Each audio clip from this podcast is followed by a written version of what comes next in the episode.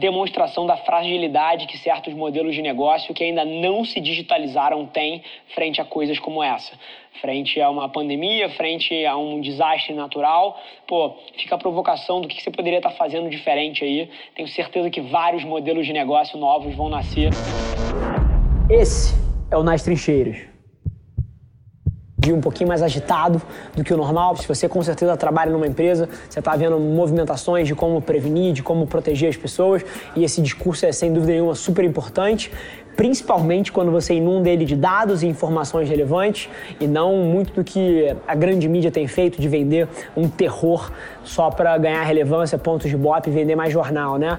tema, inclusive, super curioso e eu não estou tentando tirar a seriedade do que a gente vai passar, não, tá? Eu sou, inclusive, pô, tô difundindo informação de qualidade, estou difundindo dados e pesquisas para ajudar nesse processo, mas é muito curioso para mim como jornalismo, por várias vezes, ele deveria agir como esse vidro aqui.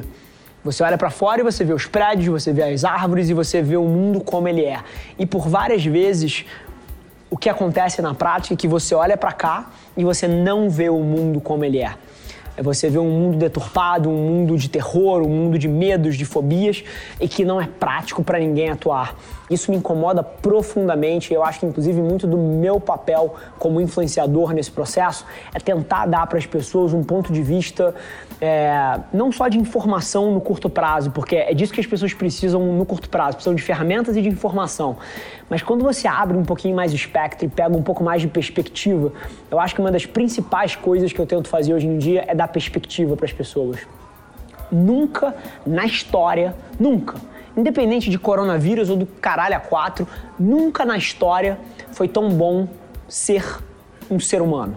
Nunca na história as taxas de mortalidade foram tão baixas. Nunca na história você teve tão poucas epidemias pô, alastradas, matando pessoas ou prejudicando a, a saúde pública. Nunca na história você teve índices tão baixos de fome. Nunca na história você teve tanta oportunidade, tanta informação difundida, trazendo oportunidade para as pessoas que não tinham. Então, assim, no meio de um momento tão duro para a espécie humana como a gente está passando agora, é óbvio que a gente precisa ser super sério e ter planos de ação pragmáticos para o curto prazo para passar por isso junto. Mas nesse período, de maneira nenhuma, perca a perspectiva perca a noção de que tudo isso é micro, tudo isso é curto prazo e você precisa levar a sério, precisa.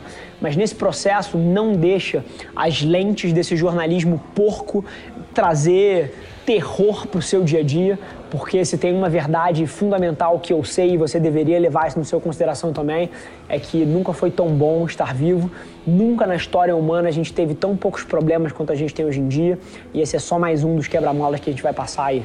Então, semana vai ser agitada, porque não tem coronavírus que freie é, quem quer fazer, simplesmente é, operar dentro dos mesmos objetivos, das mesmas coisas que a gente quer alcançar, dentro de um formato um pouquinho diferente. Acho que aqui dentro da Velar a gente sofre um pouquinho menos por já ter nascido nativo digital, é, já colaborar de forma descentralizada com muitos profissionais.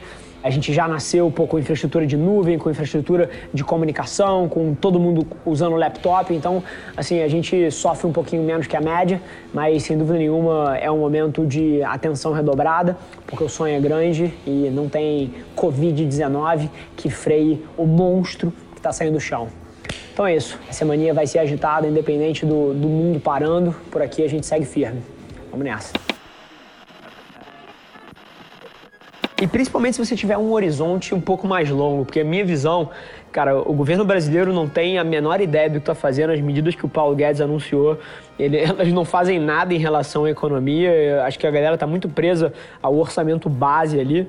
E, cara, eu acho que era um momento de helicopter money, de, de fazer coisa, de aumentar a relação dívida PIB mesmo, porque acho que ainda não entenderam os impactos. Então, assim, quando eu olho um, um horizonte de três anos, eu não sei como é que vai ser no meio termo. Mas, cara, eu tenho certeza que qualquer investidor que tem um horizonte um pouquinho mais longo, e na minha vida, o meu horizonte é longo para tudo, cara, eu tenho certeza que vai fazer as melhores compras dos últimos 50 anos aí.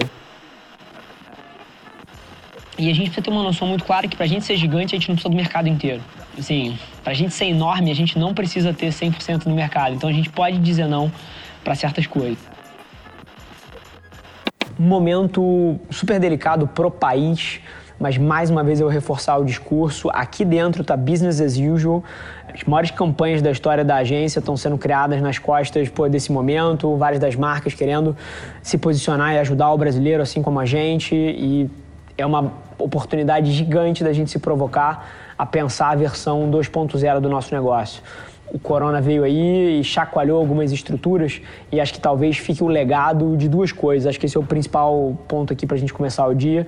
Número um, quão importante é você ter uma cultura correta dentro da sua empresa, porque na hora que bate um negócio desse, você precisa descentralizar a tua operação, você precisa fazer um modelo de home office, você precisa que as pessoas continuem gerando resultado sem ter uma estrutura muito óbvia.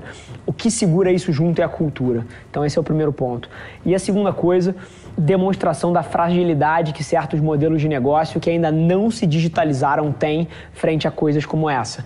Frente a uma pandemia, frente a um desastre natural. Pô, fica a provocação do que você poderia estar fazendo diferente aí. Tenho certeza que vários modelos de negócio novos vão nascer nas próximas semanas. Isso me anima como empreendedor, o que não tira o peso do momento. Então, assim, duas coisas estão muito na minha cabeça. O quão feliz eu tô por ter me preocupado muito com cultura minha vida inteira e hoje em dia ter uma operação que tem 120 pessoas espalhadas pelo Brasil e trabalhando muito bem descentralizado.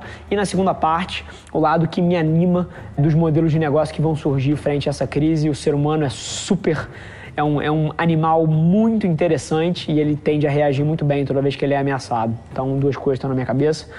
É, semana hiper importante para a agência. Aqui, business as usual na medida do possível.